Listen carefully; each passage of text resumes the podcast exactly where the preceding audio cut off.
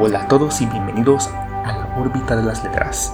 El día de hoy quiero traerles una recomendación que, de un libro que me fue recomendado hace unas semanas, Ética para Amador de Fernando Sabater. Es un libro pequeño, un libro bastante digerible, una lectura amena y que no por ello deja de ser un, buen libro. Es un, un libro que cuenta con un material bastante extenso para reflexionar sobre cómo vivir, ya que a fin de cuentas de esto va el libro. Pero primero que nada vamos a hacer un pequeño breviario cultural sobre la ética y la moralidad, dos conceptos que se interrelacionan pero que a veces se utilizan indistintamente, pero que también generan a veces cierta confusión sobre cuándo es algo éticamente correcto y cuándo es algo moralmente correcto. Eh, bueno, primero que nada, la ética se refiere al estudio pues, filosófico de lo que es considerado como moralmente correcto o incorrecto. Eh, se ocupa de analizar los fundamentos, principios y valores que sustentan las normas morales. La ética busca comprender el significado de los actos humanos y su propósito y su impacto en la vida de las personas y la sociedad en general. Así que pues busca responder preguntas como qué es lo correcto o qué es bueno y cómo deberíamos vivir. De ahí el título del libro. La ética, a fin de cuentas, se basa en la reflexión racional y la búsqueda de principios universales y racionales que guíen nuestras acciones. Por otro lado, la moralidad se refiere al conjunto de normas, valores y costumbres que rigen el comportamiento de las personas en una determinada sociedad o comunidad. La moralidad es un sistema de creencias y reglas establecidas a través de la educación, la cultura, la religión y otros factores sociales. Estas normas morales son aceptadas y seguidas por los individuos como guías para su comportamiento ético. La moralidad se enfoca en, lo que se considera correcto o incorrecto dentro de un contexto eh, bastante específico. Eso quiere decir que el contexto puede ser una población, puede ser un país o puede ser todo el planeta, pero que va a ir variando de cultura a cultura y de época a época. Cosa que hemos visto ya recientemente lo que antes se podía creer como algo que era correcto y ahora ya se ve como algo incorrecto y viceversa, algo que antes se consideraba como pues malo, ahora ya se ve como algo bueno. Entonces la moralidad se enfoca más hacia las eh, reglas externas, mientras que la ética es más introspectiva. Y bueno, también vemos en el libro de Ética para Amador el nombre Amador, que termina siendo el hijo de, de Fernando Sabater. Y esto es muy importante porque el desarrollo de este libro, que es un ensayo a fin de cuentas, pues narra o empieza o se desarrolla de una forma en la que el autor le va explicando a su hijo, que tiene aproximadamente 14 años, de cómo, sobre cómo debe ir viviendo eh, su vida. Y conforme uno lo va leyendo, pues uno termina eh, tomando el papel del hijo también al ir recibiendo estos consejos. En otras palabras, es un libro que nos ayuda a entender más cómo poder vivir mejor nuestra vida. Y pues nos tenemos que plantear qué es vivir mejor. Por lo tanto, el, libro inicia con algo bastante curioso, hace referencia sobre lo complejo que es vivir, lo complejo que es distinguir entre lo bueno y lo malo, porque lo malo a veces resulta más o menos bueno y lo bueno tiene en ocasiones apariencias de malo. además existen muchos criterios sobre cómo se debería vivir. Y después nos dice que el ser humano no está completamente programado por la naturaleza como los animales. Nosotros contamos con una libertad que nos permite cambiar y desafiar las ideas que se tienen de nosotros. En otras palabras dice, no somos libres de, libres de elegir lo que nos pasa, sino libres para responder a lo que nos pasa y para intentar hacer algo al respecto. Por lo tanto, también somos libres de equivocarnos. Y con estas primeras reflexiones, pues el doctor nos da la bienvenida para leer este, este ensayo. Por lo tanto, el libro pues, se divide en nueve capítulos, donde el autor eh, pasa de dar una introducción sobre la ética hasta sugerir que el hijo tiene que hacer lo que él quiera con su vida. Básicamente de esto va el libro. Es, parece ser un pequeño spoiler, pero tiene fundamentos. Y creo que a veces se nos pasa o se nos olvida que la vida la tenemos que vivir a nuestra manera. No podemos permitirnos que otras personas nos digan cómo vivirla. Y creo que eso es muy importante en el libro porque empieza a construir durante los distintos capítulos que van pasando, pues diferentes formas, diferentes puntos de vista nos empieza a dar para que al final concluya en, pues vívela como tú quieras. Si te vas a equivocar, equivócate. Pero a fin de cuentas lo importante es que tomes la responsabilidad de tus actos, ya sean buenos o ya sean malos.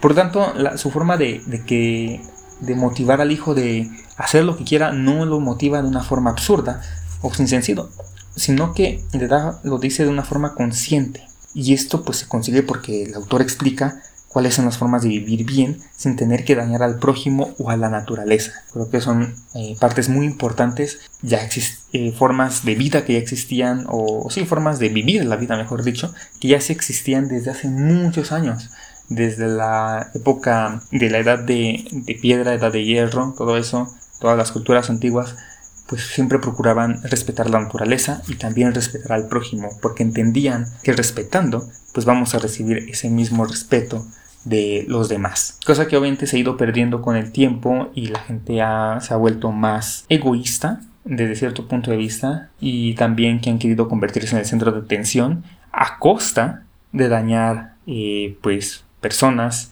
y pues a terceros a fin de cuentas. Y aquí es muy importante que el autor recalca mucho esta importancia de que no se necesita dañar a los demás para poder vivir bien.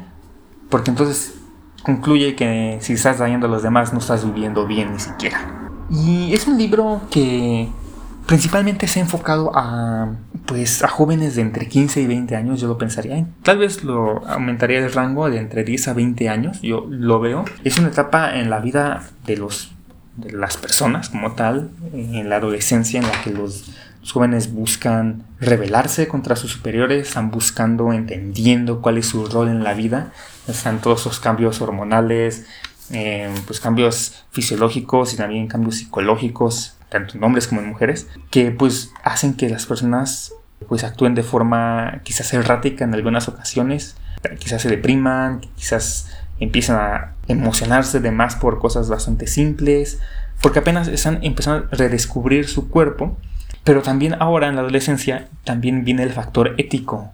Ellos creen se sienten capaces de hacer mil cosas, pero qué tantas de esas cosas son correctas y qué tantas no. es un libro bastante interesante desde esa perspectiva, ya que ayuda a los jóvenes a, entenderse mejor, a poder entender qué es lo que se espera de ellos en la vida y qué se espera que ellos hagan para las demás personas también. Entonces, eh, el autor a fin de cuentas pues dice que la ética es la libertad de decir sí o no dependiendo de lo que nos conviene y, de, y también refuerza mucho esa idea de detenernos un momento a pensar el porqué de las decisiones que vamos a tomar, teniendo pues presente siempre que somos responsables de lo que, de lo que vaya a suceder con esa elección. Por eso creo que hace un énfasis muy marcado sobre la responsabilidad, cosa que también a veces eh, se está perdiendo con el tiempo y olvidamos pues ser responsables de todo lo que, lo que hacemos, ya sea bueno o malo. Y bueno, como conclusión, lo importante es que el autor termina con que todo es una elección personal. Sabater destaca la importancia de tomar decisiones éticas de manera consciente y libre, como ya mencioné, y, eh, nos insta a no ser simples borregos morales, siguiendo ciegamente las normas establecidas por otros, sino cuestionar y reflexionar sobre ellas para construir nuestro propio sistema ético. Sabater nos advierte sobre la importancia de evitar este relativismo moral que sostiene que no existen verdades absolutas y que todo depende de la perspectiva de cada individuo. Si bien es cierto que las circunstancias pueden influir en nuestras decisiones, el autor argumenta pues que debemos aspirar a principios éticos universales que promuevan el bienestar y la justicia. La ética entonces se convierte en una herramienta para discernir entre lo que está bien y lo que está mal basándonos en principios sólidos y racionales. Y otra cosa bastante interesante que creo que le dedica un capítulo entero es sobre la importancia de la libertad individual y de no, pues, no confundir la libertad con el libertinaje. Sabater sostiene que la ética no busca coartar nuestra libertad, sino brindarnos las herramientas necesarias para utilizarla de manera responsable. Por lo que el autor termina diciendo que ser libres implica poder elegir, pero también implica asumir las consecuencias. Entonces el autor acepta que existe este libre albedrío y que por ende tenemos estas libertades, pero pues a cambio de tener libertad, pues tenemos responsabilidades también.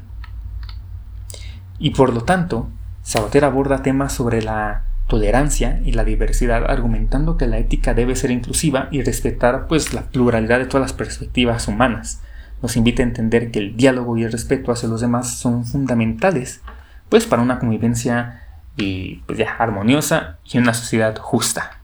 En conclusión, Ética para Amador nos presenta una visión clara y accesible sobre la importancia de la ética en nuestras vidas y me gusta mucho que compara también sobre la libertad, sobre no cosificar a las personas, algo que va de la mano con eh, el otro filósofo Immanuel Kant, del que ya hablaré en el futuro. Hay dos libros bastante recomendables para introducirse en su filosofía y nos habla de no cosificar a las personas y por ende nos recomienda una película llamada El Ciudadano Kane, una película ya eh, viejita de los 40 y ya muy famosa, ya un clásico también, y, y, nos dice por qué las personas llegan a estar vacías a pesar de tenerlo pues todo.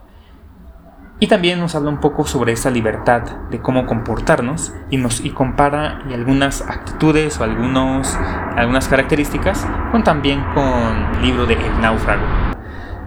Entonces es un libro bastante recomendable, es un libro corto, también nos puede servir como ejercicio mental sobre comprender por qué tomamos ciertas decisiones, por qué detenernos a tomar ciertas decisiones y no simplemente ejecutarlas o tomarlas sin pensar. Y con esto concluimos la recomendación del día de hoy. Recuerda, no le preguntes a nadie qué tiene que hacer con tu vida. Pregúntatelo a ti mismo. Haz lo que quieras. No somos libres de no ser libres, pero no tenemos más remedio que serlo. Tómate en serio el problema de tu libertad. Lo que nadie puede dispensarte de la responsabilidad creadora de escoger tu camino. Los hombres queremos ser humanos, no herramientas ni bichos. Darse la buena vida es lo mismo que dar la buena vida. Muchas gracias por escucharme. Nos vemos, escuchamos, leemos en la siguiente recomendación. Hasta la próxima.